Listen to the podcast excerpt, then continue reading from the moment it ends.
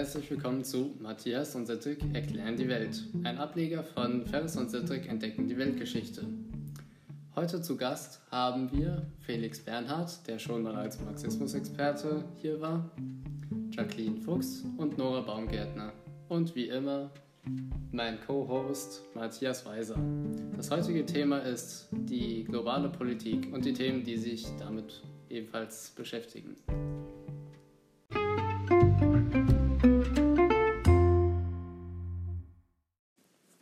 Wir beginnen heute mit dem Thema der globalen Sicherheit. Dafür haben wir die Expertin Jacqueline Fuchs eingeladen. Frau Fuchs, was ist denn überhaupt die globale Sicherheit? Allgemein lässt sich sagen, dass mit globaler Sicherheit gemeint ist, eine Gefahr abzuwenden. Der Sicherheitsaspekt lässt sich unter anderem auch in vier Dimensionen einteilen. Diese sind die Raumdimension, die Gefahrendimension, die Referenz und die Sachdimension. Sagen Sie, Frau Fuchs, warum ist der Sicherheitsbegriff so weit gefächert? Das ist eine berechtigte Frage, gerade da die globale Sicherheit meistens nur mit Bedrohungen, unter anderem zum Beispiel Terrorismus, in Verbindung gebracht wird, aber durch diese vier Dimensionen eigentlich ein viel, viel weiterer Begriff ist, der gerade auch in den letzten Jahren eine sehr hohe Konjunktur erlebt hat. Zuallererst möchte ich auf die Raumdimension eingehen. Unter der Raumdimension versteht man, dass sie aus der regionalen, internationalen und den globalen Angelegenheiten besteht. Des Weiteren fällt auch unter ihrem Begriff die Urbanisierung, Telefon und Internet, wodurch man Grenzen überschreiten kann, viel leichter da Kommunikation über verschiedene Grenzen möglich ist. Die Infrastruktur hinzu kommt auch der Transport, das heißt Güterverkehr und der Personenverkehr der zu einer verstärkten Immigration führt. Daher, dass man ja jetzt viel leichter zum Beispiel von Deutschland nach Amerika fliegen kann, um zu immigrieren. Oder auch der Tourismus ist durch gerade den Personenverkehr sehr viel höher mittlerweile als vor ein paar Jahren noch. Gerade auch da die Kosten mittlerweile nicht mehr so hoch sind, wenn man verreisen möchte. Der Güterverkehr ist natürlich auch noch ein Faktor, der den weltweiten Handel unterstützt.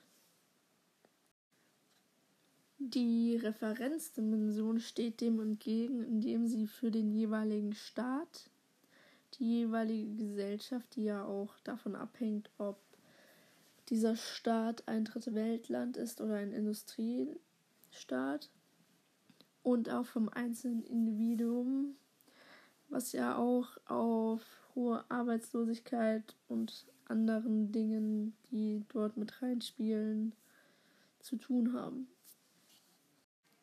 Zudem haben wir auch die Sachdimension, die sich aus Humanität und dem Militär und der Ökologie und Ökonomie zusammensetzt.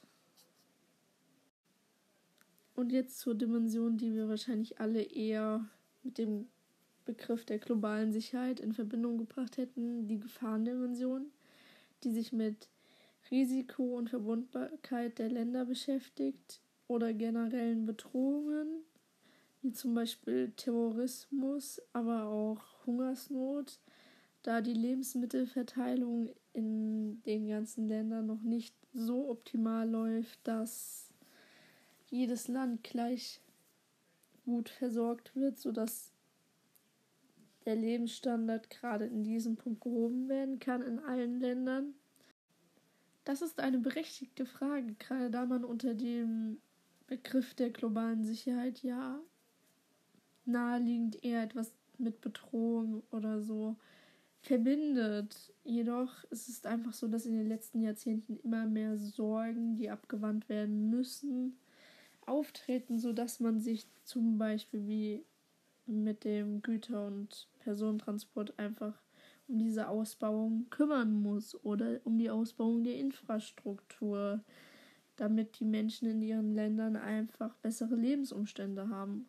Oder auch die Debatte der Nahrungsmittelverteilung, gerade da eigentlich genug Nahrungsmittel da sind, nur die Verteilung nicht wirklich so funktioniert, dass jedes Land genau gleich viel hat, sozusagen, damit jeder einen guten Lebensstandard in Bereichen wie zum Beispiel gerade der Nahrung hat.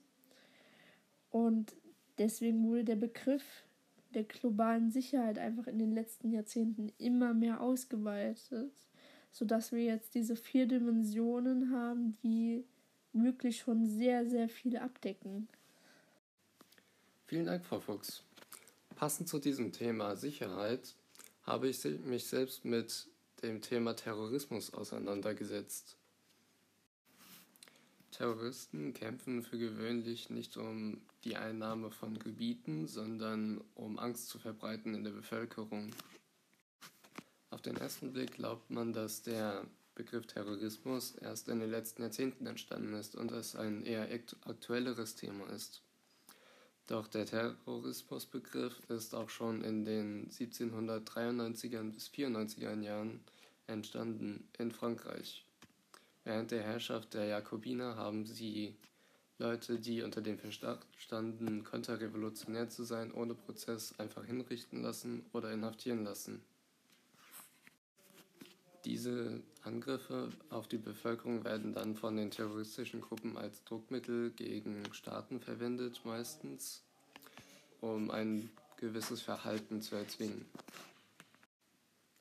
Nun, wenn man den Begriff Terrorist oder Terrorismus hört, dann hat man für gewöhnlich dieses Bild einer Gewalttat im Kopf und einem Bekennungsvideo oder einer Nachricht einer Gruppe, die sich zu dieser Tat bekennt.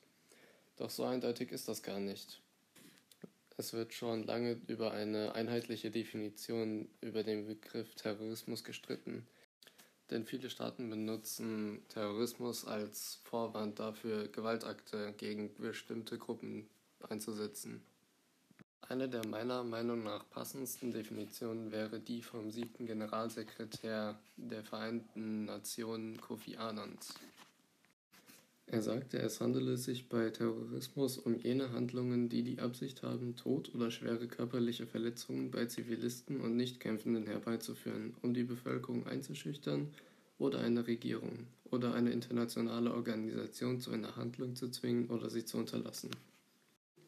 Bei dieser Definition wird explizit nicht von ideologischen, religiösen oder politischen Gruppen gesprochen, da der uneingeschränkte Einsatz von Gewalt ohnehin von dem internationalen Recht untersagt ist. Daher sind nicht nur diese Gruppen, sondern auch Staaten von der Definition mit inbegriffen. Im Laufe der Jahre haben sich viele terroristische Organisationen gebildet und einige davon wurden zum Glück auch wieder aufgelöst wie zum Beispiel Al-Qaida, die am 9. September 2001 den Anschlag auf das World Trade Center verübte. Oder auch die PKK, die zwischen den 1980ern und 1990ern mehrere Anschläge auf kurdische Dörfer verübte. Seit der weit verbreiteten Benutzung des Internets setzt man sich viel mehr mit dem Begriff Terrorismus auseinander das liegt daran, dass das Internet diesen terroristischen Organisationen eine Plattform geben, womit sie viele Leute erreichen können. Wo wir jetzt über das Thema globale Sicherheit und Terrorismus geredet haben, kommen wir jetzt zu den internationalen Organisationen, die unter anderem für Sicherheit sorgen sollen. Dafür haben wir den Politikexperten Herrn Bernhard eingeladen. Herrn Bernhard, welche bedeutenden internationalen Organisationen gibt es denn? Da gibt es natürlich die Vereinten Nationen seit 1946, die mittlerweile 193 Mitgliedstaaten hat. Und es gibt auch zahlreiche Tochterorganisationen der UN, wie die Welternährungsorganisation FAO, die Weltgesundheitsorganisation WHO, die Internationale Arbeitsorganisation ILO, das Entwicklungsprogramm der Vereinten Nationen UNDP, das Allgemeine Zoll- und Handelsabkommen GATT, den Internationalen Währungsfonds IWF und die Weltbank, um nur einige zu nennen. Zu den internationalen Organisationen zählen aber auch zum Beispiel die Europäische Union und ihre Vorgänger. Herr Bernhard, gibt es Probleme, die sich mit diesen internationalen Organisationen ergeben? Also eine Entwicklung, die man als Problem ansehen kann, ist, dass die Souveränität der Staaten in Frage gestellt wird durch internationale Organisationen, vor allem da der Grundsatz der Nichteinmischung in innere Angelegenheiten immer mehr an Bedeutung verliert, zum Beispiel durch humanitäre Intervention und neue globale Herausforderungen, die von Staaten nicht allein gelöst werden können, wie zum Beispiel der Klimawandel. Weiterhin stellt sich auch die Frage, ob diese internationalen Organisationen nicht zahnlose Tiger sind. Das heißt, ob sie ihre Beschlüsse überhaupt durchsetzen können und ob diese Beschlüsse damit überhaupt Wirkung zeigen. Es gibt zahlreiche Situationen, aus denen heraus man eher für diese Metapher des zahnlosen Tigers argumentieren kann. Zum Beispiel die Auseinandersetzung zwischen der Weltgesundheitsorganisation WHO und Trump bzw. den USA. In der Coronavirus-Krise macht nämlich der US-Präsident Trump die Weltgesundheitsorganisation für den schweren Verlauf dieser Krise verantwortlich. Und folglich zahlten die USA keine Beiträge mehr an die WHO und Trump drohte auch mit dem Austritt der USA und es zeigte sich, dass die WHO keine Mittel hatte, um sich zu wehren. Es gibt aber auch Situationen, die gegen die Bezeichnung der zahnlosen Tiger für die internationalen Organisationen sprechen, so zum Beispiel die UN-Plauhelm-Mission. Als Beispiel nenne ich die Mission im Kosovo. Dort haben die Plauhelm-Soldaten beim Aufbau des Kosovo, bei der Rückkehr von Vertriebenen und Geflüchteten und der Aufrechterhaltung ziviler Ordnung geholfen und tun es immer noch. Aber auch dort gibt es Probleme. Im Kosovo sind die Blauhelm-Soldaten zum Beispiel immun gegenüber dem Gesetz und können nur für Schwerstverbrechen belangt werden, was zu zahlreichen Problemen geführt hat. So nehmen zum Beispiel zahlreiche Blauhelm-Soldaten die Dienste von Zwangsprostituierten in Anspruch, sodass die Zwangsprostitution im Kosovo dramatisch gestiegen ist seit dem Beginn der Blauhelm-Mission. Und bei anderen Missionen sind die Blauhelm-Soldaten aufgrund ihres Mandates, das heißt ihres Auftrages, auch oft nicht in der Lage, sich selbst oder unschuldige Zivilisten zu verteidigen. Letztendlich muss sich jeder eine eigene Meinung darüber bilden, ob internationale Organisationen zahnlose Tiger sind. Es ist aber auf jeden Fall eine Frage, die wir uns weiterhin stellen müssen aufgrund der wachsenden Bedeutung der internationalen Organisation.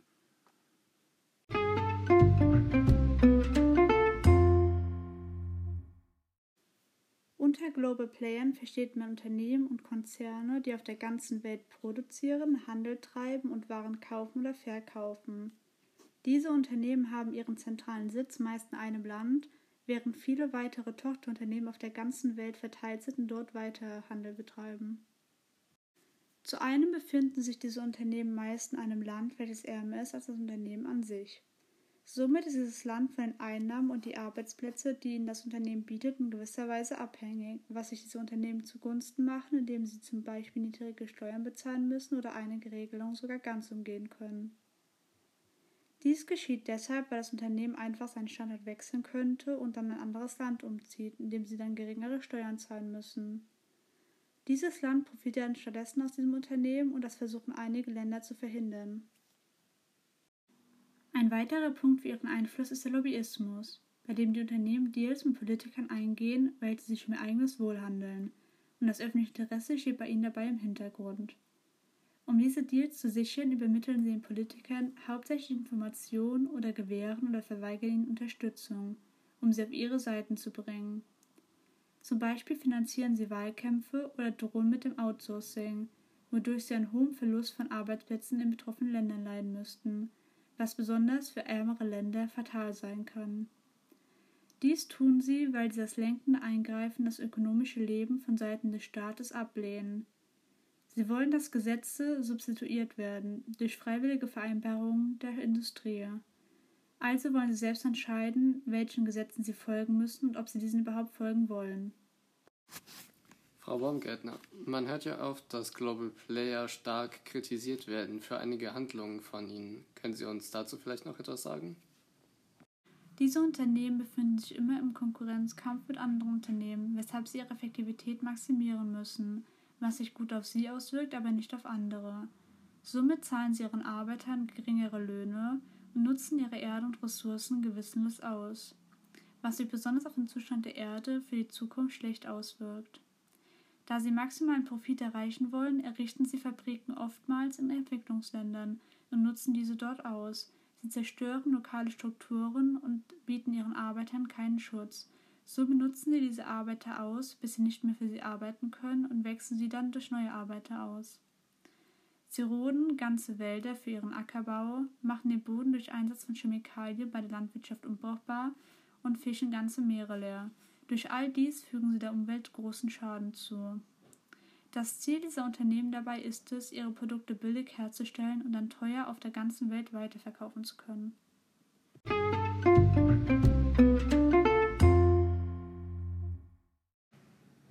Vielen Dank, Frau Baumgärtner. So, jetzt kommen wir zum nächsten Thema. Das nächste Thema ist politische Kultur, vorgestellt von Matthias Weiser. Zudem kommen wir zu der Frage, wie veränderte sich die Art, wie man der Politik teilhaben kann in der Zeit. Die Art veränderte sich in der Art und Weise, dass man über das Internet sich an politischen Diskurs beteiligen kann und auch dabei gehört wird, obwohl man kein Politiker ist. In der globalisierten Welt bildeten sich einige politische Widerstandsbewegungen über das Internet, wie zum Beispiel die Koni 2012, die das Ziel hatte, die Verbrecherorganisation Konis die Lords Resistance Army oder kurz LRA zu stoppen, die in Uganda und Südsudan die Zivilbevölkerung terrorisierte. Die Organisation Invisible Children veröffentlichte ein Video, was auf seine Verbrechen aufmerksam machte. Das Video erreichte im Internet große Aufmerksamkeit. Das Video schreibt sich auch nämlich selbst zu, verantwortlich dafür zu sein, dass die Regierung Obamas 2010 ein Gesetz verabschiedete, was zur Gefangennahme oder Ermordung Konis führen sollte und in dem Zug auch zur Zerschlagung seiner Armee. Diese Organisation hatte bis heute leider noch keinen Erfolg, da Koni noch nicht gefasst wurde. Die Art veränderte sich in der Art und Weise, dass man über das Internet sich an politischen Diskurs beteiligen kann und auch dabei gehört wird, obwohl man kein Politiker ist. In der globalisierten Welt bildeten sich einige politische Widerstandsbewegungen über das Internet, wie zum Beispiel die Koni 2012, die das Ziel hatte, die Verbrecherorganisation Konis, die Lords Resistance Army, oder kurz LRA zu stoppen, die in Uganda und Südsudan die Zivilbevölkerung terrorisierte. Die Organisation Invisible Children veröffentlichte ein Video, was auf seine Verbrechen aufmerksam machte. Das Video erreichte im Internet große Aufmerksamkeit. Das Video schreibt sich auch nämlich selbst zu, verantwortlich dafür zu sein, dass die Regierung Obamas 2010 ein Gesetz verabschiedete, was zur Gefangennahme oder Ermordung Konis führen sollte und in dem Zug auch zur Zerschlagung seiner Armee. Diese Organisation hatte bis heute leider noch keinen Erfolg, da Koni noch nicht gefasst wurde. Mich würde jetzt noch zu Ihrem Thema interessieren, wie sich die, der politische Diskurs in der Weltpolitik durch die Globalisierung verändert hat eigentlich. Der politische Diskurs hat sich durch die Globalisierung enorm verändert. Denn vorher hat sich immer nur jeder um die Politik in seinem Land interessiert oder nur von den direkten Nachbarländern. Heutzutage gibt es aber auch politische Organisationen oder auch Einzelpersonen, die sich um die Politik in anderen Regionen oder Kontinenten sorgen und auch helfen. Ein aktuelles Beispiel ist zum Beispiel Ebola oder der Syrienkrieg. Dort haben sich in dem Zuge viele Helferorganisationen gebildet und viele Leute leisteten Anteilnahme übers Internet, zum Beispiel über Twitter. Des Weiteren gab es auch einige Spendenaufrufe und Spendenansammlungen. Da wird einem eigentlich erst richtig klar, wie viel Einfluss doch alles und jeder auf alles und jeden hat. Ich finde, dieser Podcast war wieder sehr informativ und ich möchte mich herzlich bei euch bedanken, dass ihr wieder reingehört habt. Und einen schönen Tag noch.